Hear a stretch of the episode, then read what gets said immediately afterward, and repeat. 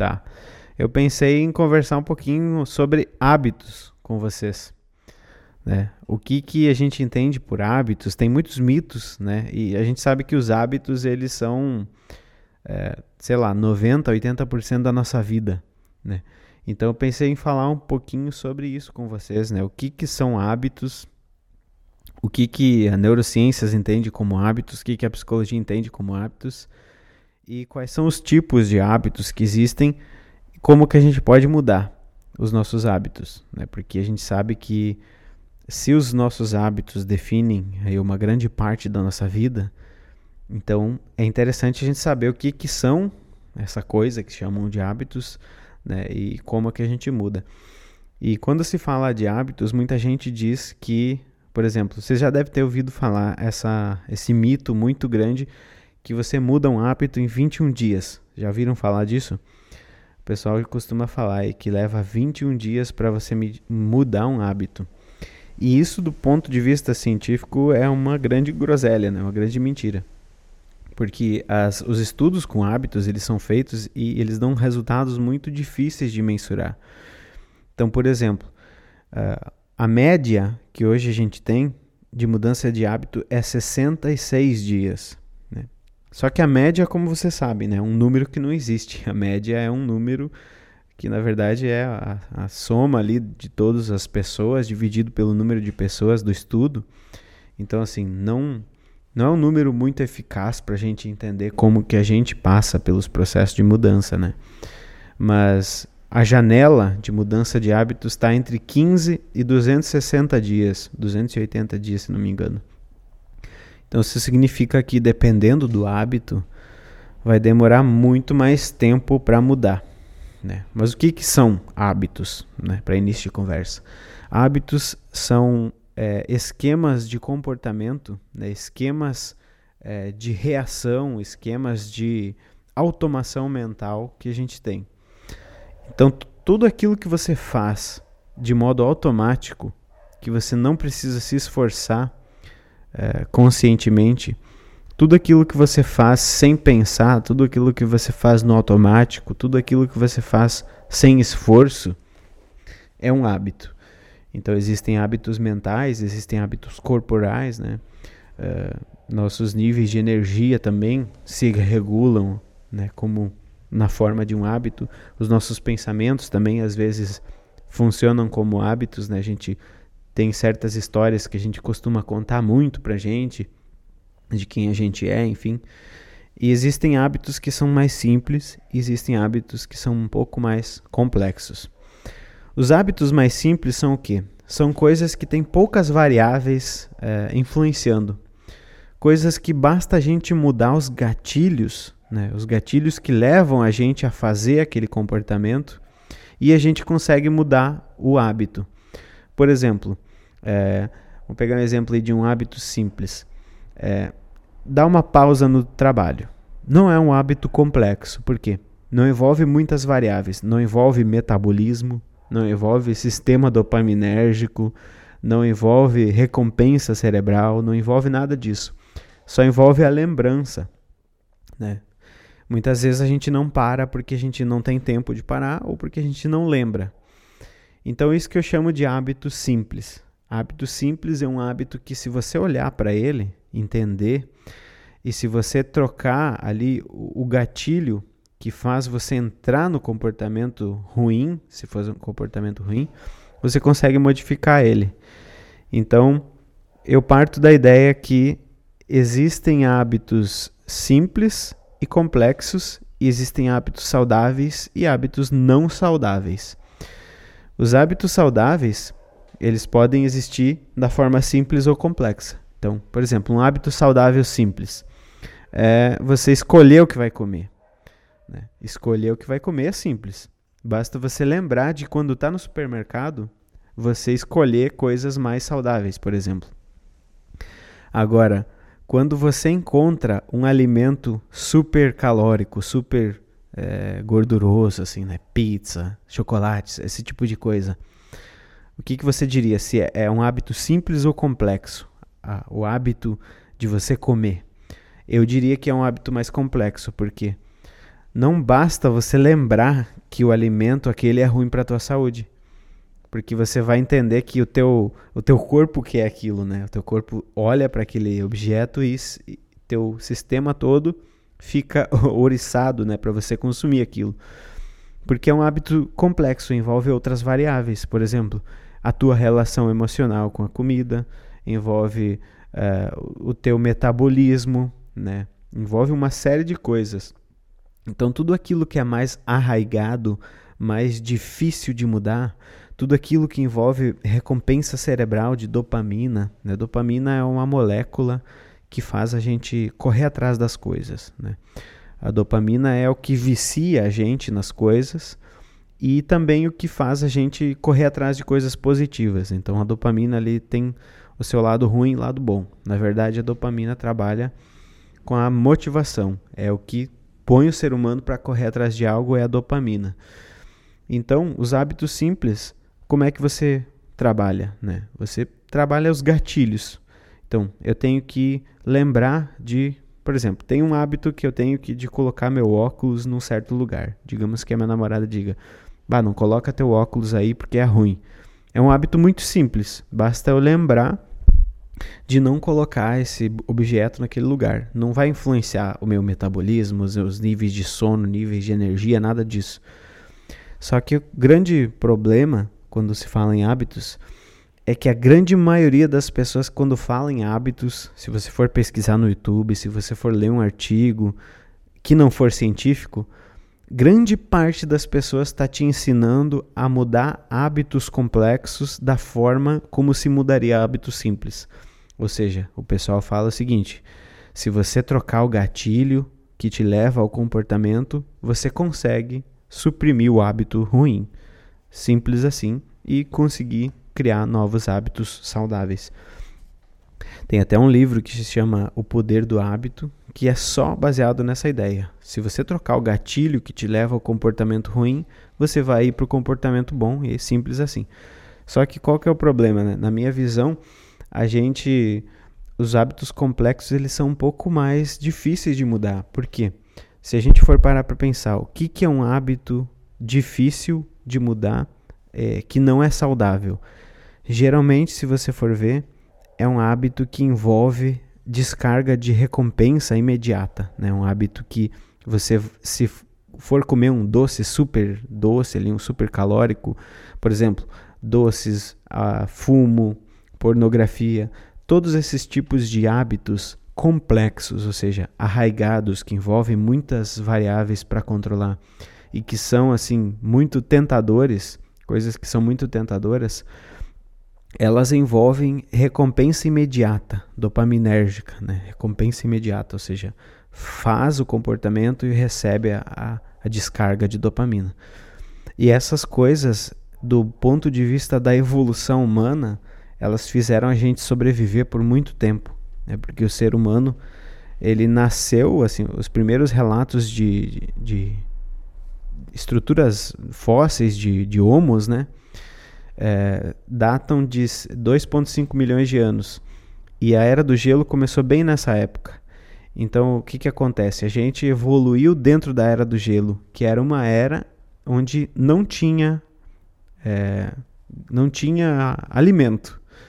Então fazia muito sentido para o nosso corpo evoluir para tudo que fosse recompensa imediata. Né? Então o que, que acontecia?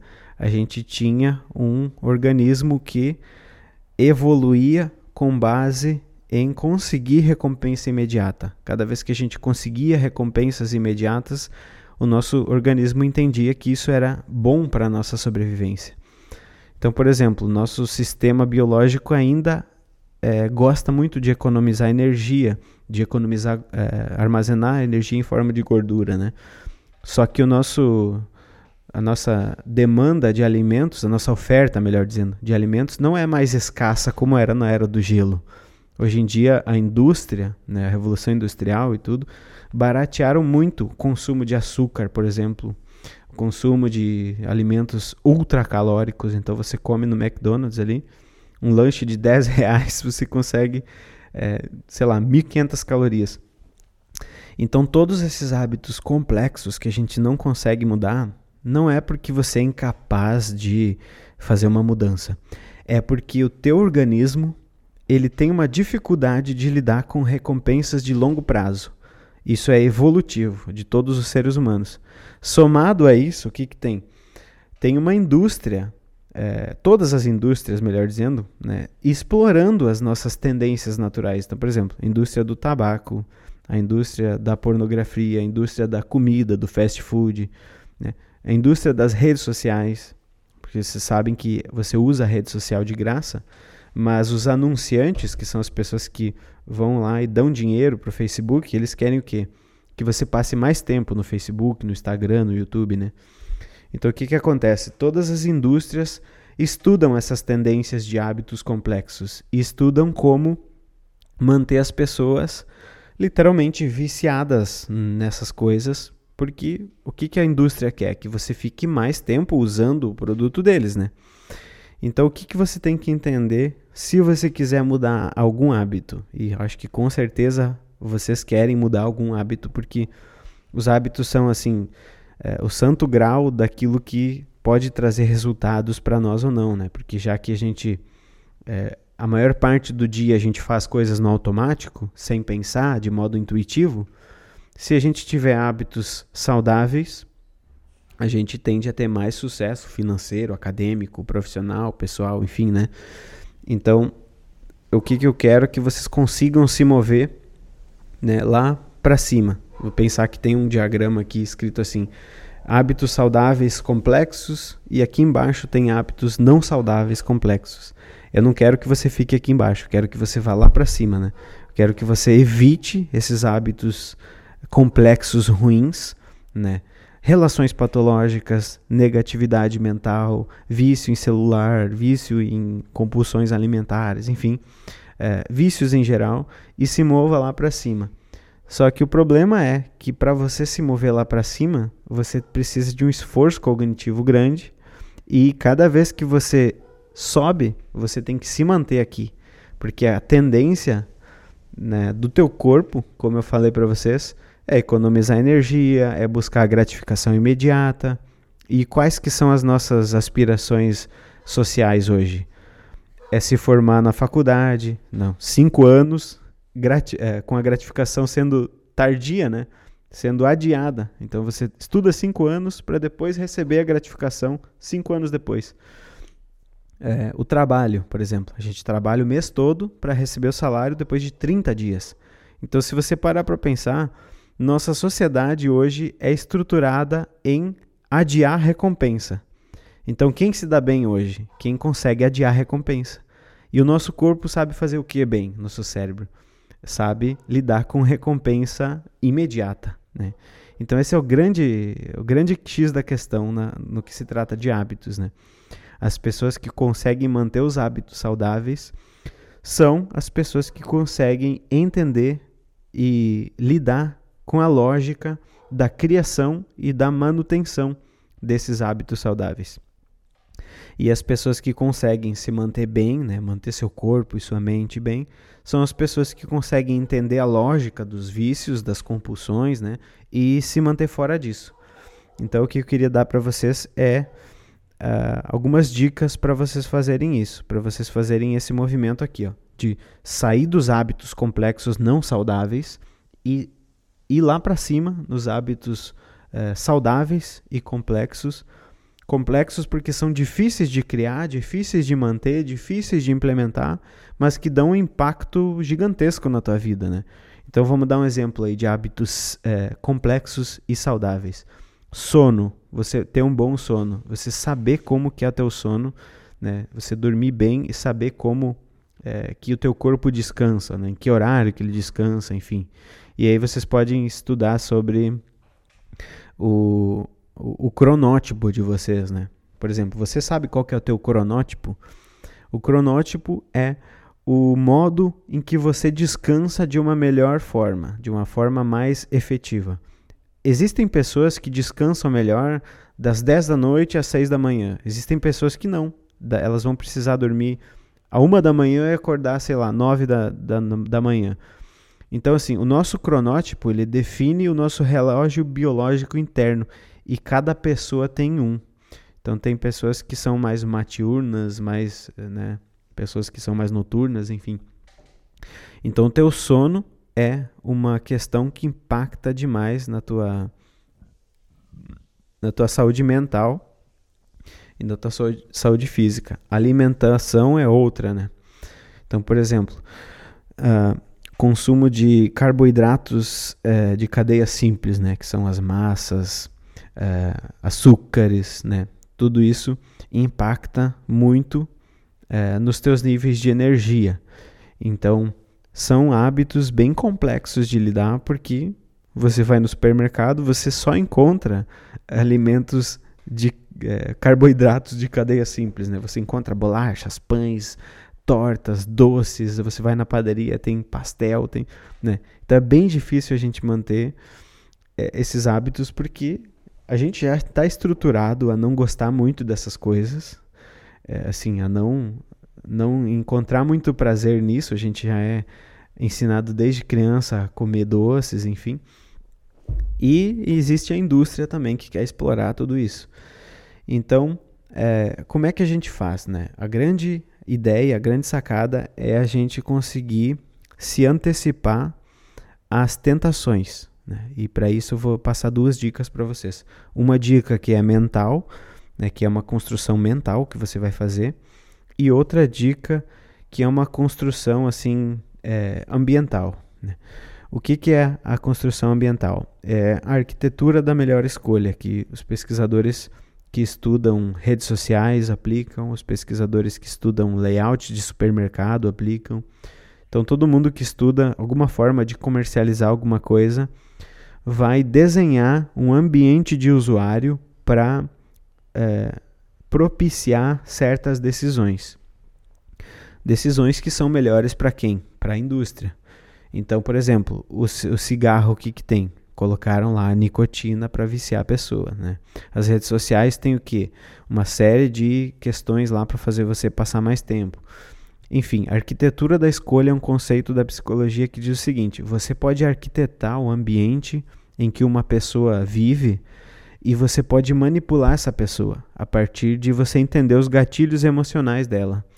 Então eu quero que vocês apliquem esse processo de arquitetura da escolha na vida de vocês, né? porque vocês já estão sendo, de alguma forma ou de outra, se vocês utilizam né? A maioria das coisas que a gente utiliza, a gente tem um, um pouquinho de, de grau de arquitetura da escolha. Vocês estão sofrendo esse processo de serem forçados. Né? E isso é uma prova de que funciona. Tanto é que tem 2,3 bilhões de pessoas usando o Facebook diariamente, né?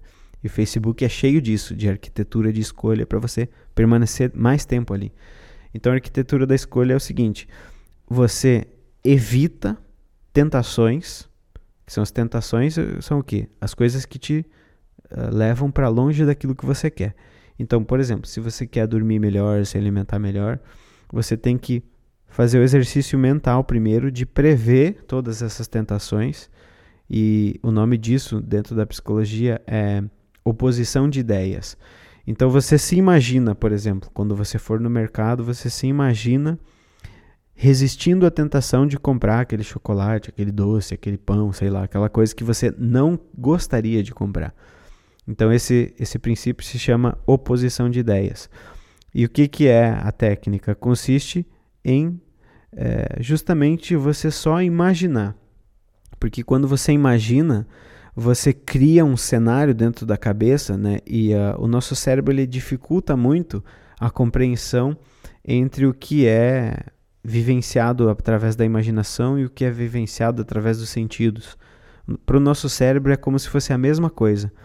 Então, quando você se imagina é, fazendo algo, resistindo a uma tentação ou atingindo algum objetivo, você consegue mostrar para o teu cérebro o caminho neuronal daquela atividade. Você consegue mostrar para o teu cérebro qual é o caminho neuronal que ele tem que fazer para atingir aquilo. E quando você for de fato fazer, é muito mais fácil. Né?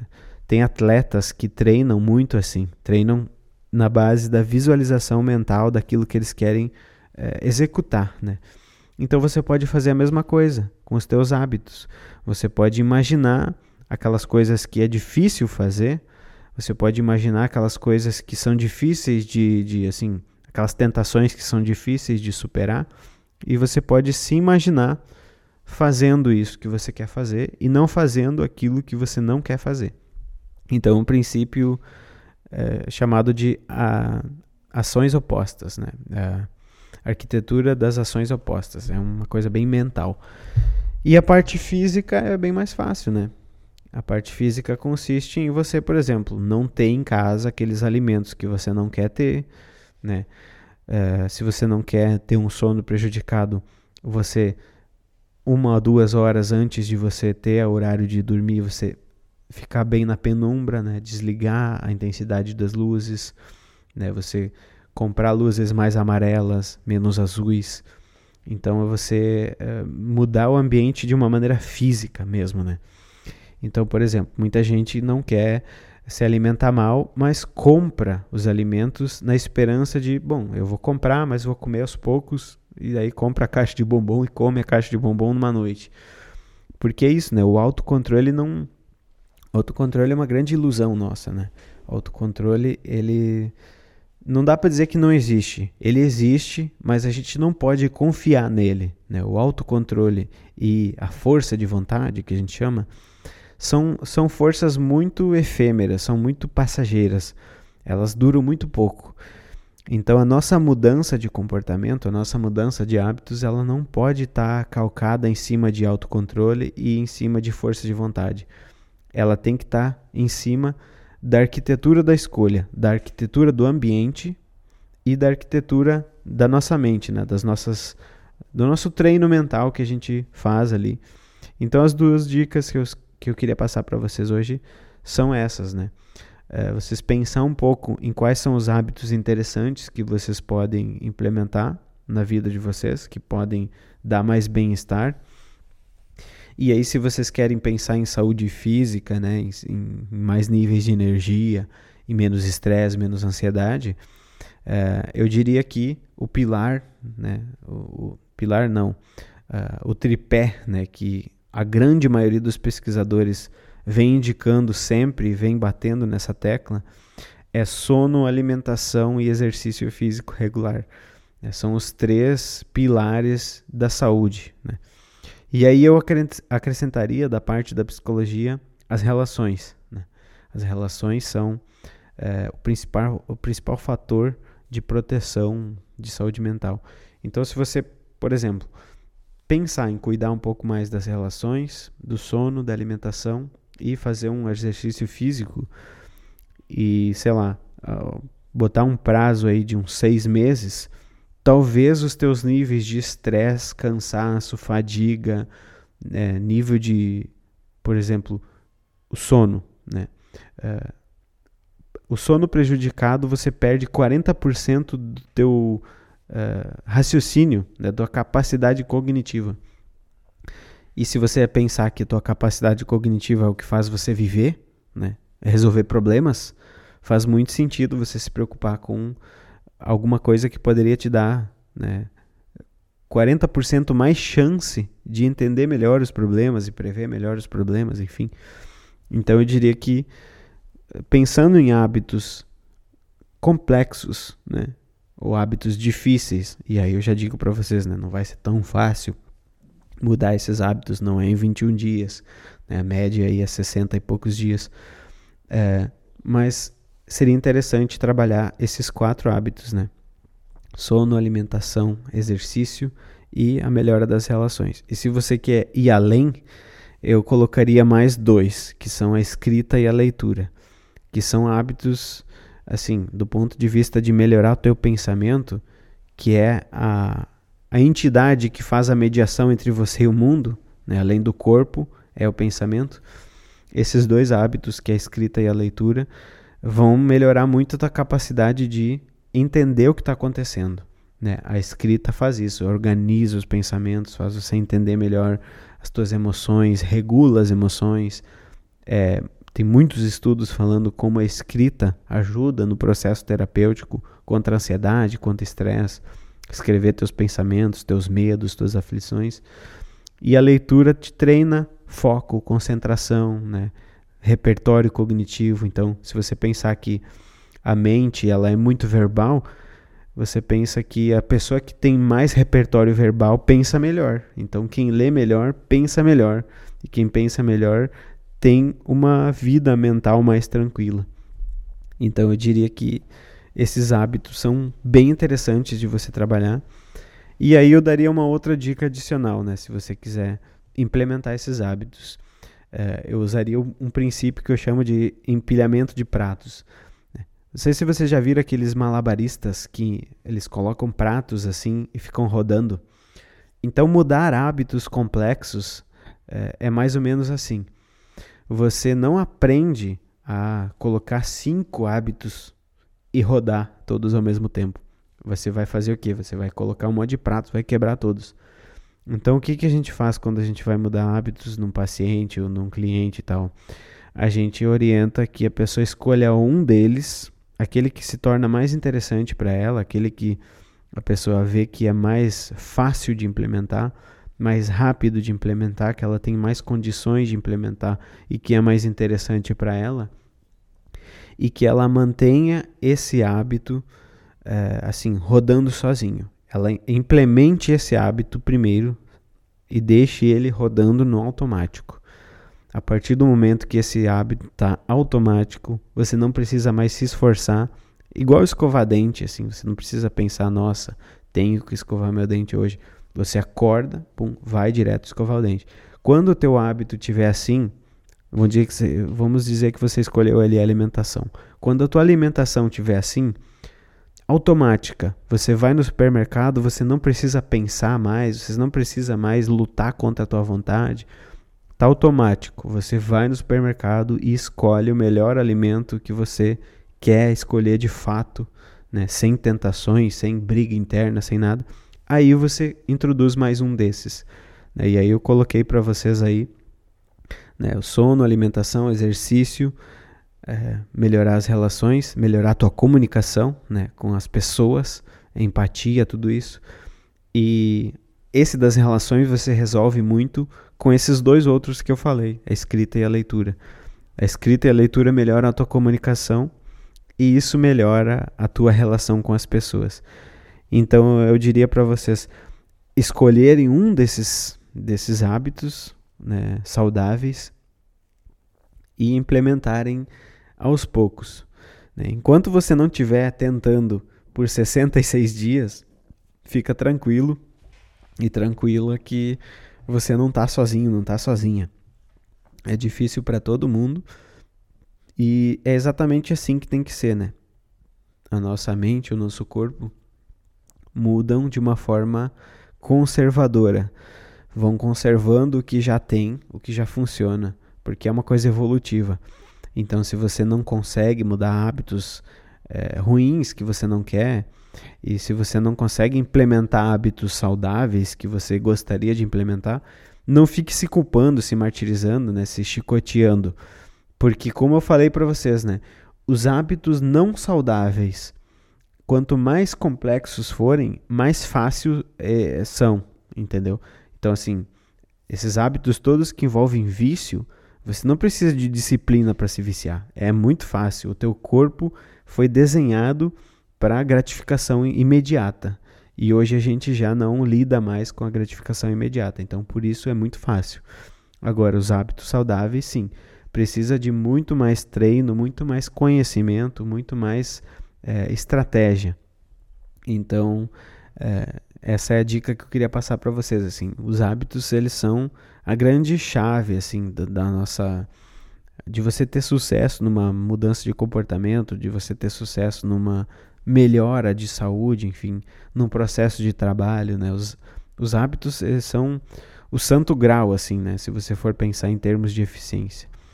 E escolhendo um deles talvez você se motive a começar pensar em como você pode implementar. E aí eu diria, né? Aplique essas duas estratégias que eu passei, que é a estratégia do treino mental, de você se imaginar fazendo aquilo que você quer, e a estratégia de olhar para o teu ambiente, pensar né? E, por exemplo, eu estou lendo um livro agora, estou tentando me forçar a ler mais. Meu livro está aqui do lado. Então, assim, isso é a arquitetura da escolha. É você ter sempre no ambiente gatilhos para te botar naquele comportamento que você quer. Então é isso. Essas são as duas dicas aí que eu tinha para passar para vocês. E se vocês quiserem fazer alguma pergunta aí, comentar alguma coisa, uh, a gente pode conversar um pouquinho mais. Então tá, pessoal, eu vou enviar para vocês o áudio. Eu gravei aqui a eu gravei a fala e eu vou enviar para vocês em seguida no WhatsApp da de vocês aí o áudio. E aí vocês podem reouvir, né, revisar, mandar para os colegas aí. Eu sei que tem uma outra equipe que não pôde participar. Aí vocês compartilham com eles o áudio, tá? E isso aí, uma ótima noite para vocês aí, um bom trabalho.